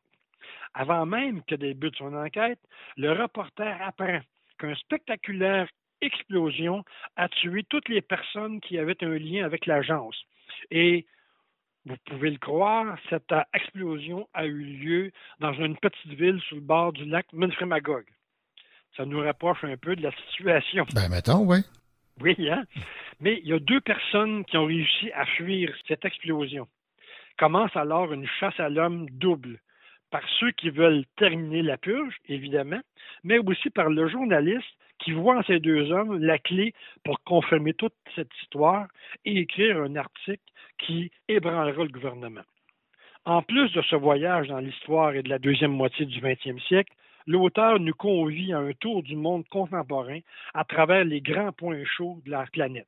Le Kosovo, la Belgique, qui est un point névralgique de l'Europe, la France, l'Angleterre, le Moyen-Orient, les États-Unis et le Québec, de Montréal jusqu'aux rives du lac Manfremagogue.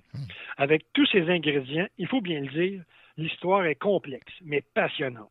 Pour l'amateur de romans d'espionnage, jongler avec les multitudes d'agences secrètes ou non est déjà tout un défi. Pour le simple lecteur occasionnel comme moi, il faut absolument se donner un moyen de naviguer dans ces eaux houleuses.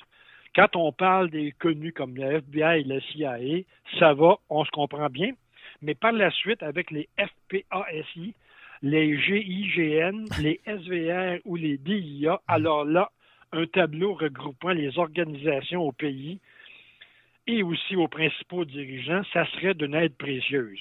Donc, je recommande, quand vous lirez ce livre, de prendre quelques notes au début pour vraiment savoir où ça se situe ces affaires-là. Et avec cet outil-là, la lecture sera beaucoup plus facile et demandera moins d'efforts pour faire les liens qui s'imposent parce qu'il faut faire des liens. Avec cette information à portée de main, vous pourrez apprécier l'histoire, ses méandres et l'intrigue. Car l'intrigue est haletante. Elle profite d'une montée d'intensité implacable et est parsemée de rebondissements que l'on pourrait qualifier d'explosifs. Sans jeu de mots, évidemment. Ce roman est du genre qui ne vous permet pas de le lâcher. Les premières pages vous déstabilisent. Les multiples personnages apparaissent chacun à leur tour avec leur propre motivation qui s'exprime. Et alors, vous êtes happé par les événements qui se tissent au fil des pages. Enfin, je me permets d'ajouter deux éléments qui donnent une profondeur à ce roman-là et qui devraient vous inciter à vous lancer dans cette lecture malgré la difficulté de départ. Premièrement, le choix de l'auteur de nous présenter son suspect dans des chapitres presque oniriques et écrits au jeu où le personnage se raconte avec un fond sonore de Pierre et le loup de Prokofiev. Ces chapitres ajoutent une atmosphère bien particulière au développement de l'histoire. Deuxièmement, j'ai apprécié beaucoup les titres des chapitres et des sous-chapitres, des choix divertissants, parfois surprenants, mais toujours pertinents. Je vous le dis, j'ai souri plusieurs fois en lisant les titres de chapitres. Finalement, je tiens à souligner la qualité de l'écriture de Lionel Noël.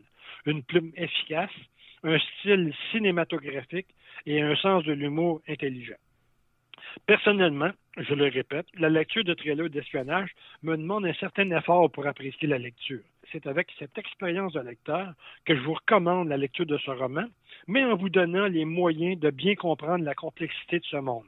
D'ailleurs, si j'osais en faire une recommandation, je conseillerais aux maisons d'édition de mettre en première page le tableau des différentes agences, les pays qui sont concernés et les dirigeants. Ainsi, les liens pourraient se faire facilement. Puis on pourrait regarder ce qui les rapproche puis ce qui les différencie. Vous savez, ce genre de tableau-là, on le fait beaucoup dans les sagas familiales, où on voit toutes les familles qui, puis avec les liens. Donc ça, les lecteurs et lectrices en seraient très reconnaissants. Donc, je vous souhaite une bonne lecture de ce trailer. Ben, le moins que l'on peut dire, c'est que c'est une mission accomplie pour euh, Lionel Noël, puisque tu étais déjà en partant un peu euh, hésitant, parce que les romans d'espionnage, ce n'est pas ta tasse de thé, mais voilà que c'est réussi. Septembre avant l'apocalypse aux éditions à lire. Merci beaucoup, Richard. Ça fait plaisir. À bientôt. Ici Félix Morin. Au retour de la pause, je vais vous parler du plus récent titre d'Étienne Beaulieu, 1508, La traversée du vide, aux éditions Variables.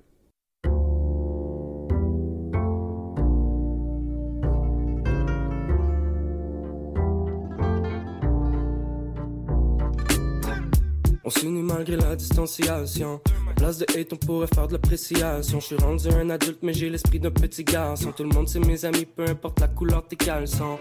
Dans les échos de la ville, j'entends le partage.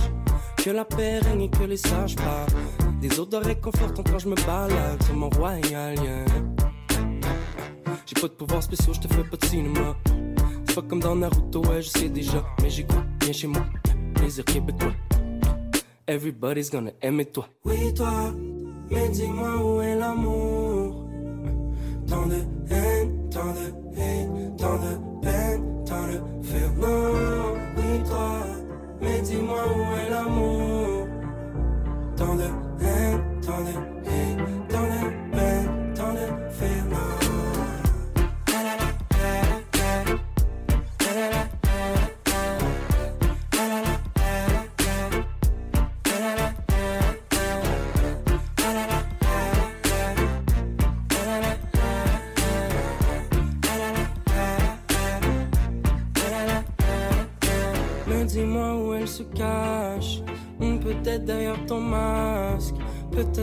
ton dégoût. Change-toi les idées, prends ton trou. Je pense que je suis pas le seul à rêver d'un monde sans haine. Je dis pas que je suis parfait, mais faut qu'ensemble on s'entraîne. Qu'on serre les coups de coûte que coûte. Qu'on fasse pas les mêmes erreurs que nos ancêtres. Deux vaut plus que un, trois vaut plus que deux. J'ai des billets bruns, j'ai des billets bleus. Si tout le monde était aisé, tout le monde serait heureux. Mais je pense pas l'amour avant le cobo. Oui, toi, mais dis-moi où est l'amour.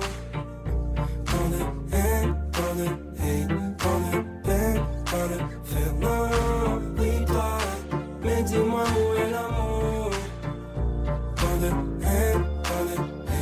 peine, tant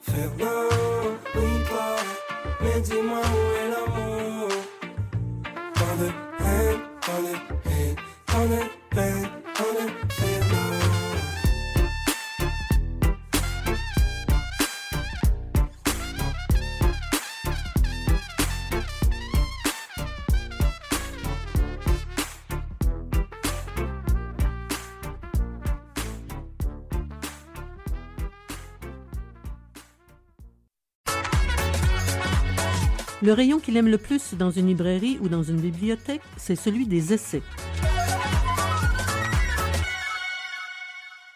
Bonjour Félix. Bonjour René. 1508, La traversée euh, du vide. C'est un livre écrit par Étienne Beaulieu, publié chez euh, Varia.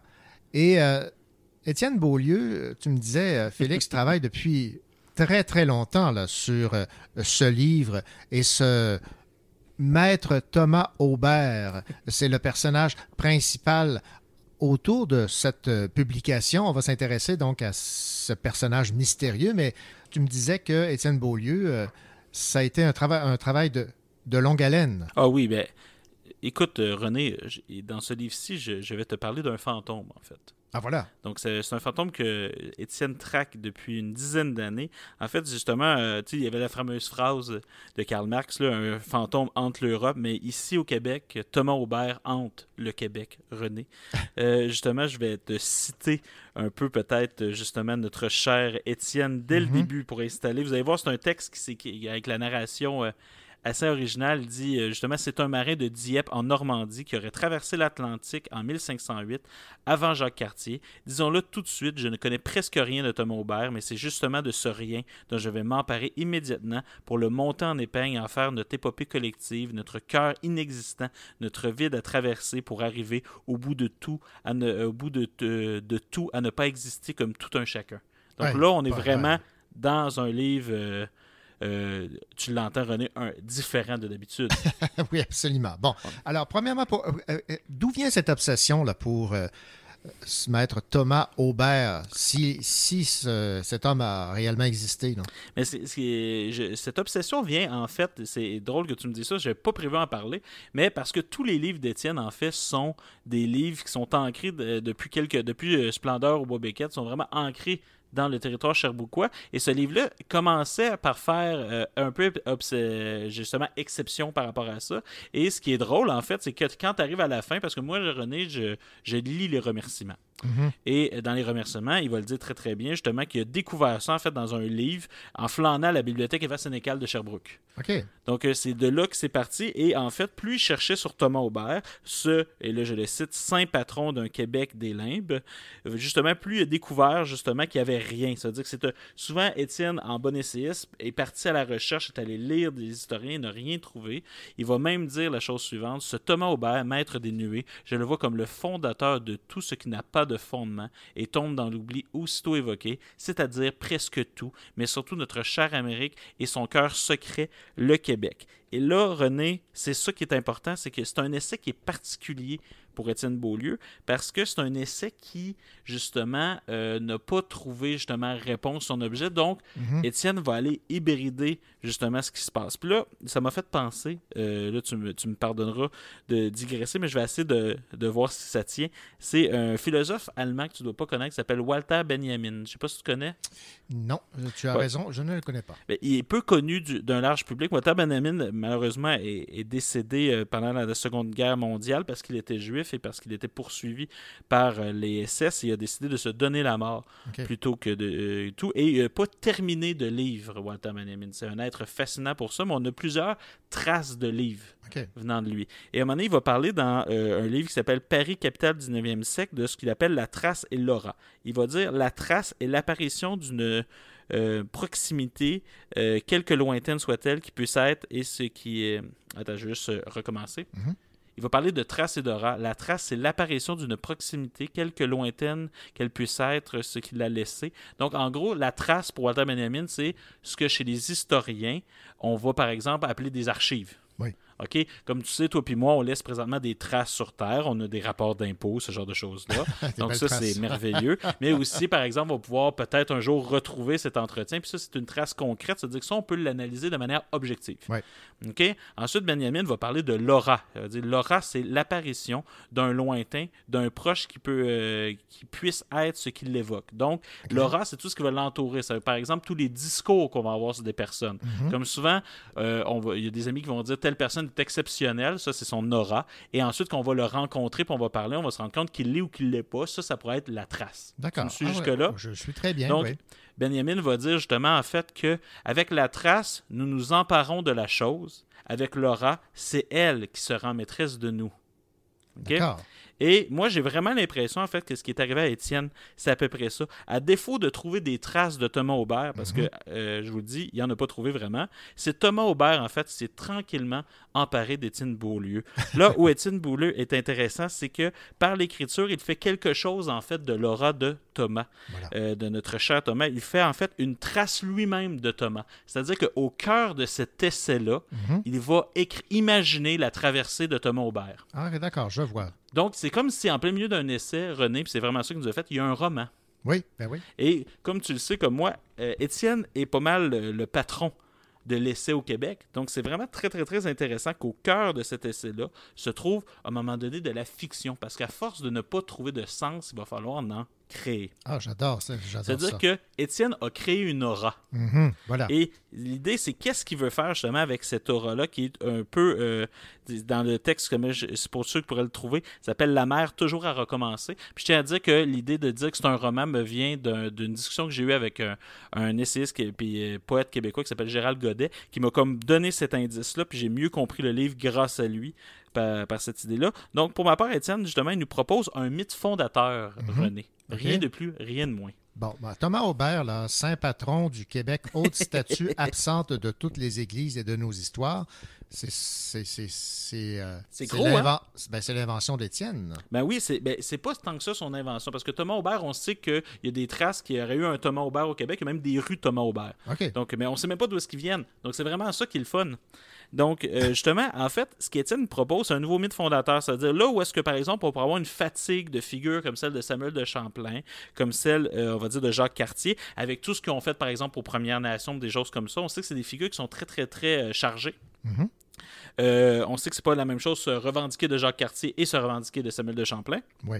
Donc, justement, il pourrait mettre justement une espèce de visage sur une arrivée au Québec qui se ferait Et là, tu vas comprendre où est-ce qu'on s'en va sans détruire l'environnement, qui se ferait sans détruire les Premières Nations et qui se ferait surtout sans faire de bruit et en harmonie avec le territoire. C'est-à-dire que Thomas Aubert, contrairement aux deux autres, Ouais, quand ouais. il est, arri- il est arrivé, il a trouvé une manière de ne rien changer. Ah, voilà. Donc, c'est une manière de se raconter peut-être justement un nouveau visage. Ça veut dire que ça serait une espèce de non, le, le premier non-visage de, euh, du Québec, en fait. Ce serait justement un fondateur qui, justement, au lieu de tout briser, a trouvé une manière d'arriver, de repartir sans ne rien changer, tout en préservant les choses. Donc, peut-être c'est un mythe fondateur pour une société qui est à venir, René. Ah, ben oui, ben oui, tout à fait. Donc, euh, plus on avance dans la lecture du texte, moins son, existence a de l'importance. C'est plus euh, ce qu'il a peut-être, son aura là, qui,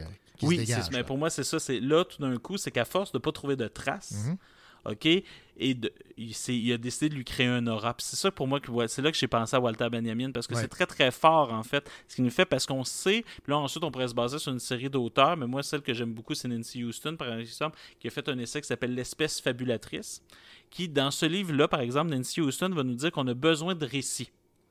OK, l'être humain a besoin de récits. Par exemple, sur la question écologique, on pourrait dire que ce qui manque à la question écologique pour pouvoir vraiment s'implanter dans nos vies, c'est un récit enthousiasmant pour les générations. C'est-à-dire qu'on faut qu'on puisse s'engager. Puis moi, ce que j'aime de ce livre-là, c'est qu'Étienne nous, nous, euh, euh, avec cette aura-là qu'il crée, avec cette manière de raconter Thomas Aubert, il nous donne envie de créer en fait un récit qui est une- un récit un peu de l'Amérique et non juste du Canada ou du Québec, c'est-à-dire d'une arrivée tranquille en Mhm. Amérique, Ben oui. d'embrasser le territoire américain dans son entièreté, dans son rapport sain à la nature aux Premières Nations. Puis justement, pour dire que là, il va falloir peut-être apprendre, puis ça, j'extrapole, c'est pas ce qu'il dit explicitement, mais je pense qu'il serait pas loin. Il va falloir peut-être apprendre justement à vivre justement sur ce territoire-là et apprendre justement à être peut-être plus vivre sur ce territoire-là et non s'approprier ce territoire-là. Ah, bon, ben, il y a toute une vision euh, derrière, donc, euh, ce 1508, la traversée du vide. Faut que je te dise, Oui. René, il y a de quoi de très très drôle. Oui. Parce que le bateau sur lequel Thomas Aubert aurait traversé s'appelle le bateau de la pensée. OK. Donc, en gros, tu as un, un gars que tu connais pas vraiment qui traverse vers un continent inconnu sur, un lit, sur un bateau qui s'appelle la pensée. Moi, je trouve que c'est peut-être justement une belle métaphore du métier d'écrivain. Ben oui. De devoir traverser deux rives avec la pensée en espérant Mhm. trouver quelque chose. Ça veut dire que je trouve que c'est même une métaphore du- de la vie artistique. Donc, c'est pour ça que c'est un livre qui est très intéressant parce qu'en fait, on peut, comme moi je viens de faire, y projeter beaucoup de choses. Ben voilà. Alors, 1508, la traversée du vide, chez Varia de Étienne euh, Beaulieu. Maître Thomas Aubert a-t-il existé? Ou même mieux que ça, René, est-ce que c'est vraiment important qu'il ait existé? Ouais, voilà. Merci beaucoup, Félix. Bye, René. Thank you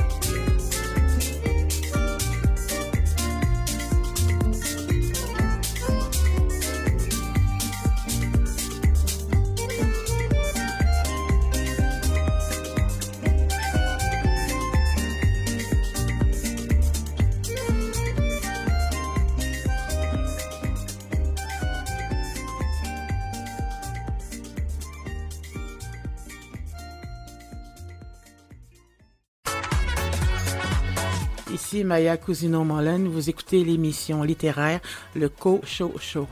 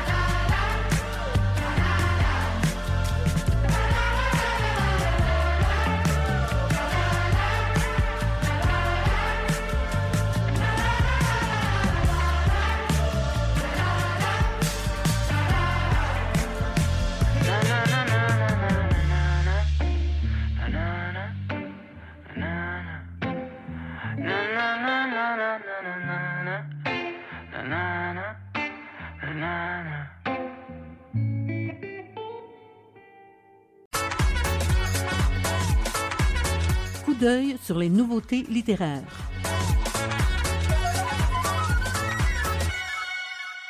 La célèbre Maud Graham mène sa 21e enquête dans le nouveau roman de Christine Brouillet intitulé Le mois des morts.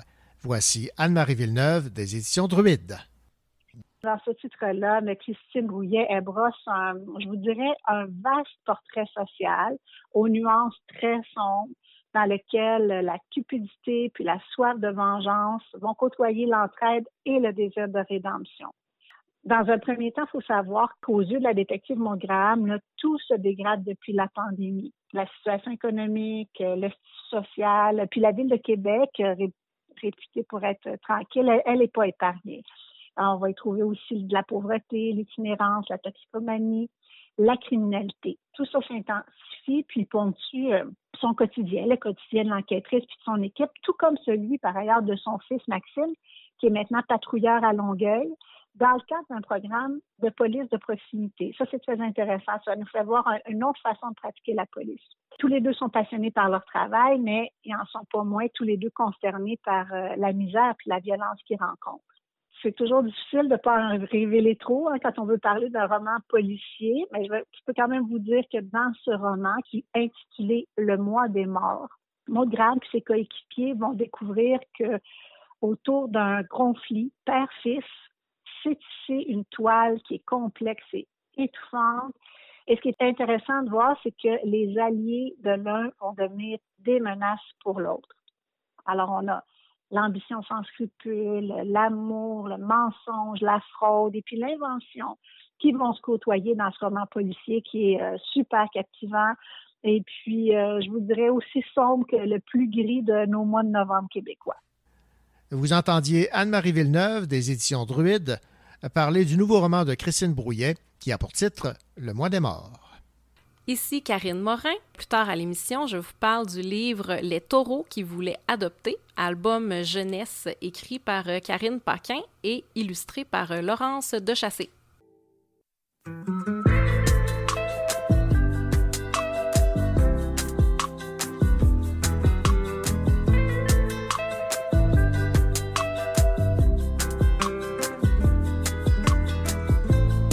Les choses se profilent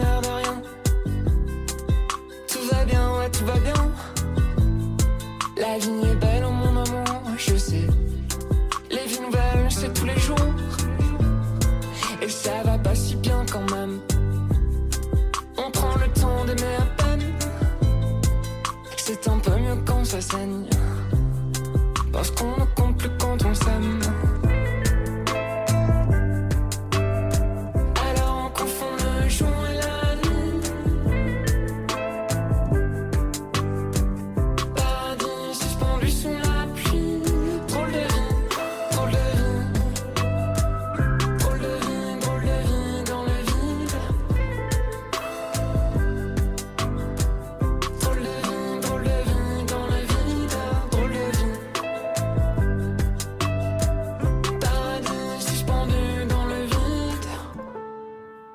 yeux qui se referment devant ces flammes qui nous retiennent toujours. Un peu trop fortes pour qu'on les retienne. À notre tour, oh mon amour, un peu de pluie calmerait tout ça. Un peu de pluie pour calmer tout ça. La vigne est belle, le chien aboie. Mais après quoi?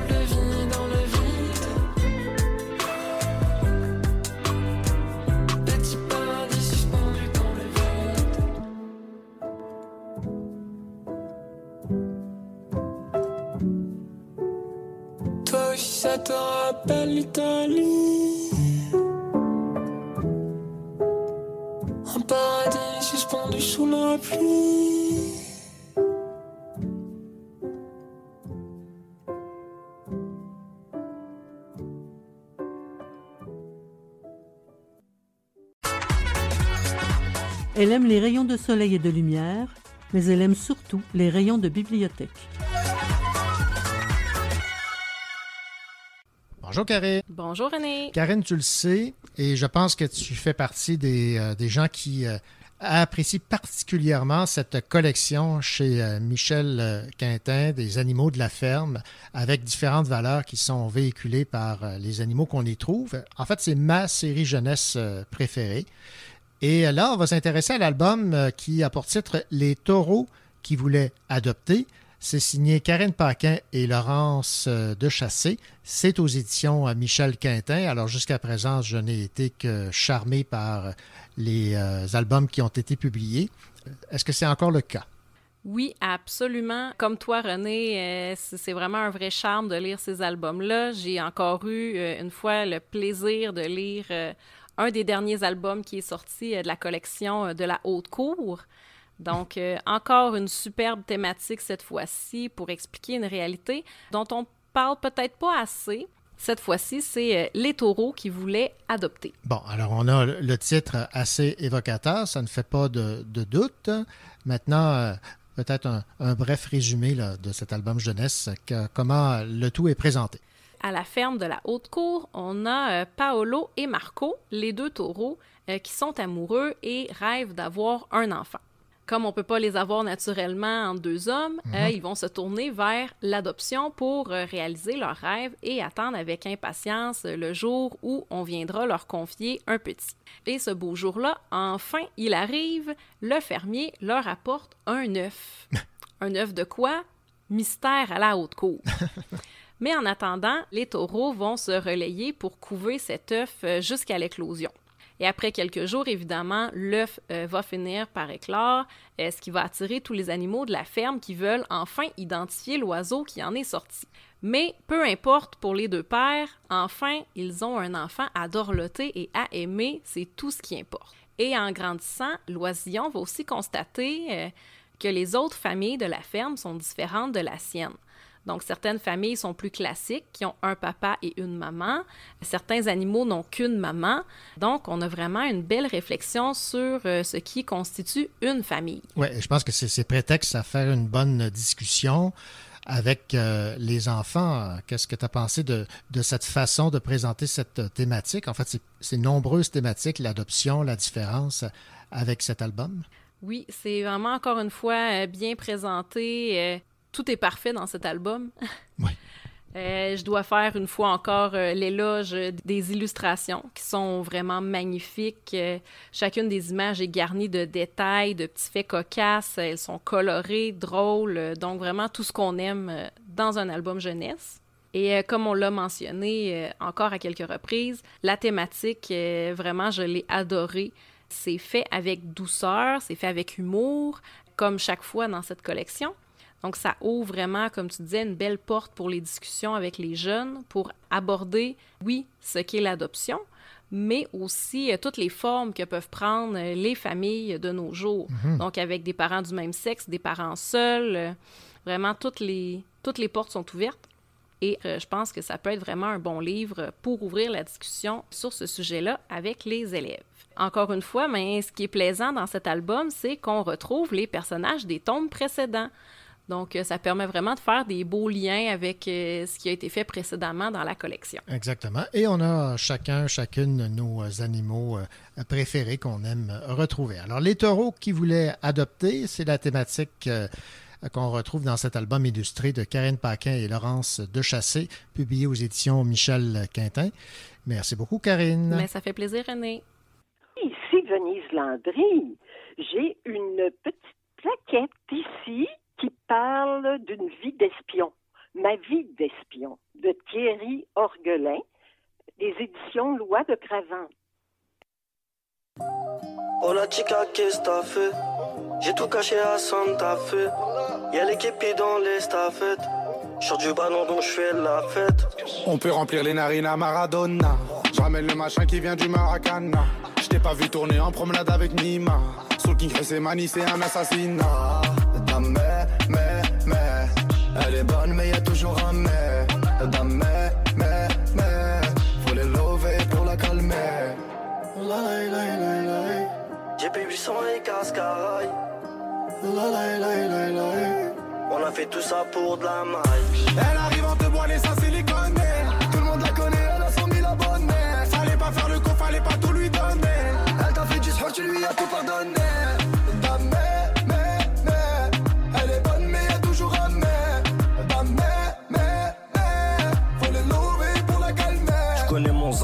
Le Hus, maintenant tu la hesse 3 litres je démarre la RS Malaga, Boumerdes, Buenos Aires Grosse brigade, c'est l'octrice, pas les CRS Je la sens pas, j'ai Benda en Hollanda Mani envoie les mandats, je suis posé avec Anita. Il fallait pas libérer Nima, c'est un assassinat. Je au Panama, je travaille en famille, c'est pas du cinéma. GP 800 et Cascaraï On a fait tout ça pour de la maille. Elle arrive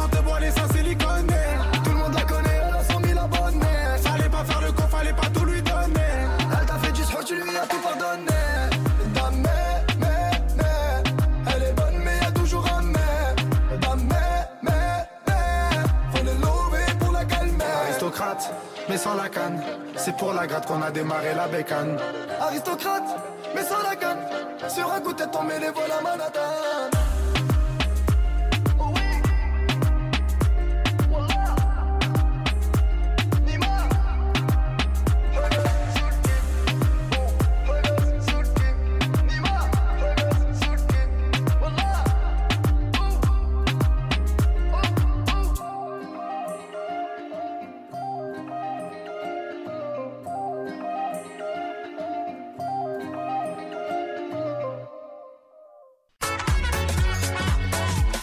La ville de Venise est unique au monde, tout comme Venise Landry.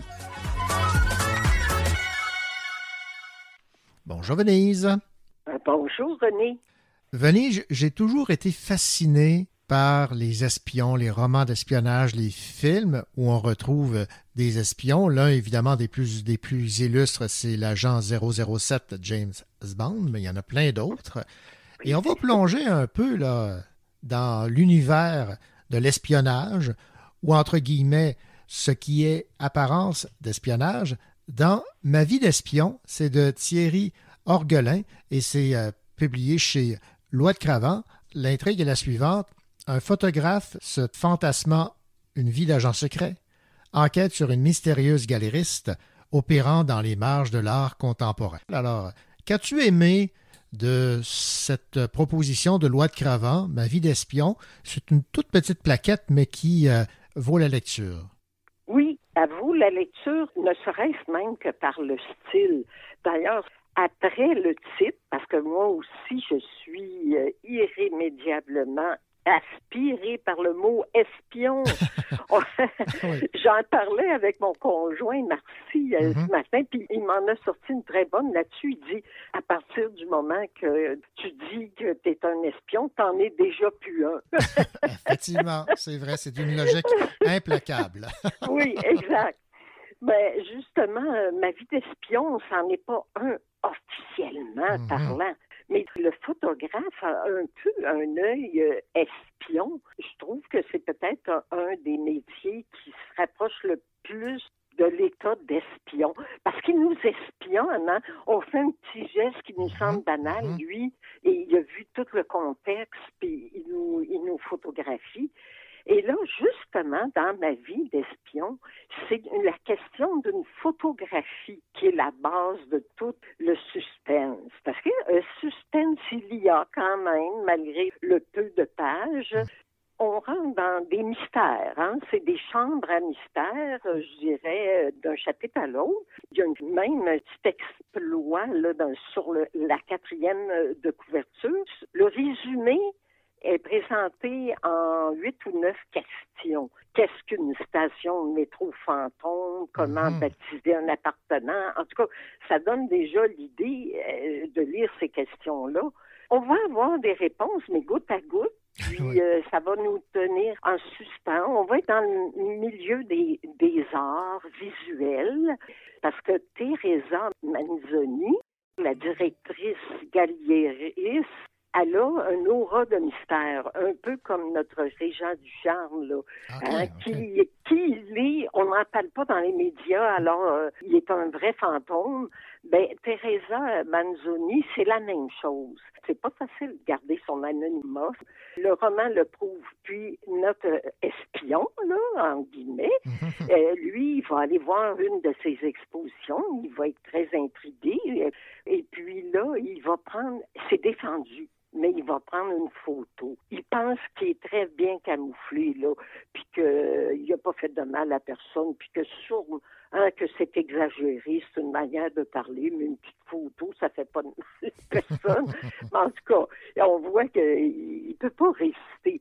Mais ça va lui créer euh, pas mal de problèmes. Disons que s'il n'avait pas fait ça, il n'y aurait pas de livre.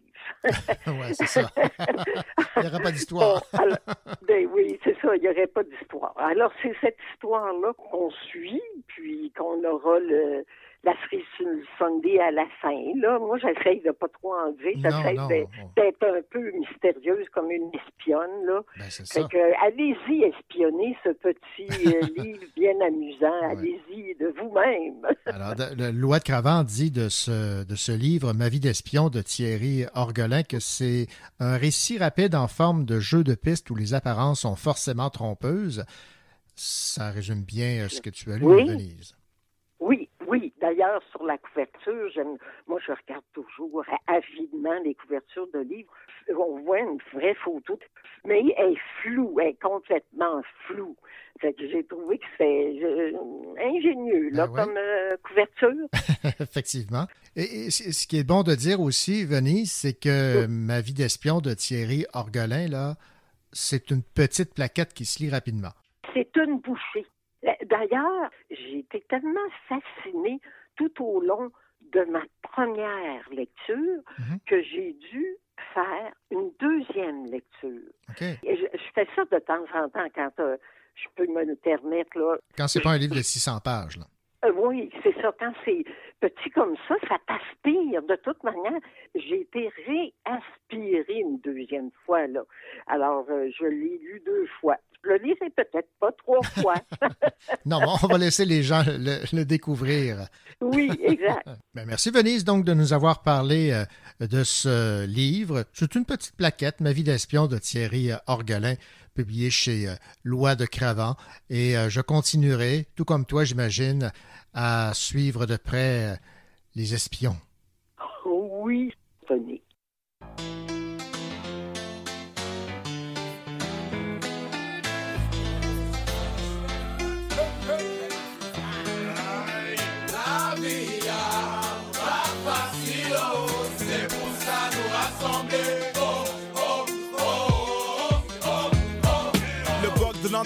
Arrive, on ne sait même pas où aller. Représenté par Jasmine, descendant de Douané. Se protège ton accueil à UPI, and out, c'est la panique totale. Freestyle, the criminal. Y'a plus de justice que de hustlers, qu'une époque triste, toxique. Et combien de cops, puff, puff, dip. La bannière de roi démontre non dépendance au système. Qui aime la bête n'est jamais avec qui traîne. Étape de gestes comme néophyte en Babylone. Au salaire minimum, plan aluminium. Sur les cadres qui m'étonnent. Esclaves qui vivent de rhum. Qui après minuit dans bam bam, millennium. Ici la vie est si belle quand elle précède la mort. Les familles se réunissent, prient le ciel pour qu'elle apporte. Le range auprès de Dieu, moins les ailes au-dessus de la mort. Oh, là les ailes de Bordeaux. Y'a trop de familles déchirées d'enfants battus, martyrisés. Je veux le pouvoir s'immiscer, puis je veux des noirs divisés. Peut-être tout n'est que si, tout n'est que. Boulette que si, bon, oui, si, là. On est voyés en battle, oui, c'est bien. La vie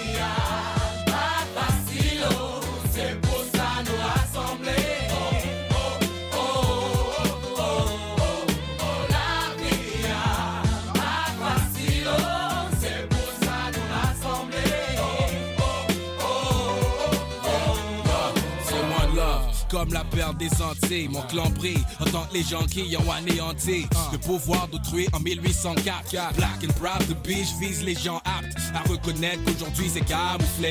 Mais faut pas soucier, car nous sommes associés. Yo, tu peux t'accoter sur moi si la charge est lourde. Un coup de main ou bien avant le compte à rebours, on part de haut. Un, reconnais ta force, black ta rage, pense bien à où est-ce que tu es la morse. Deux, baisse jamais la tête, c'est de la planète. Fais ce que t'as à faire avec de A à Z. 3. Reconnais d'où tu sors, donne beaucoup de support au crew qui pour toi se fout de la mort. À bout de tes forces, t'as besoin de tes alliés. Effacer le mal et aller devant le vent, c'est ça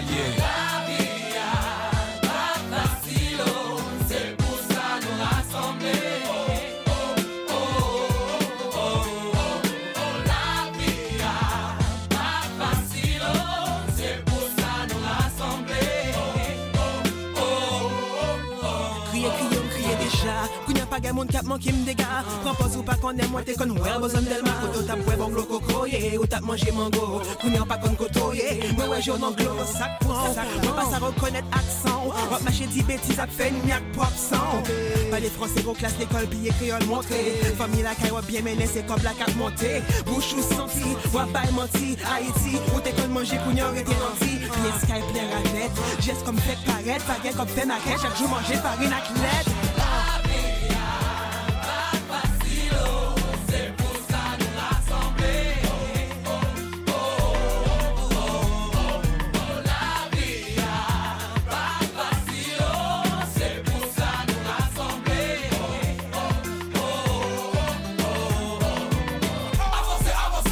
comprendre ma français Avancez, avancez ouè sak passé Avancez, avancez Ou comprendre ma français Avancez, avancez Haïtien blondine, c'est comme les ma volé, ma Yo, mal prof, c'est pour m'tourner, pour m'tourner la caille L'école, mais la team, que d'autres femmes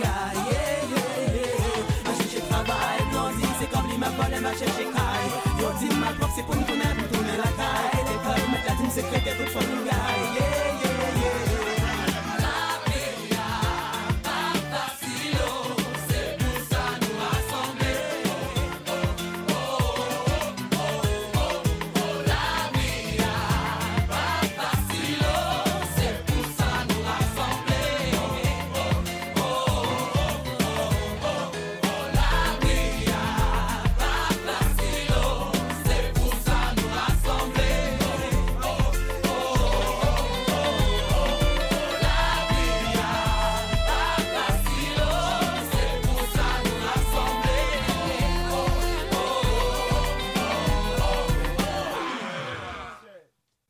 Votre émission littéraire Le Cochocho tire à sa fin en espérant évidemment que le contenu vous a plu, qu'il a su vous inspirer, que vous vous précipiterez chez les libraires pour acheter un des livres suggérés. Entre-temps, toute l'équipe met à nouveau la main à la pâte pour vous proposer une autre euh, émission fort remplie la semaine prochaine.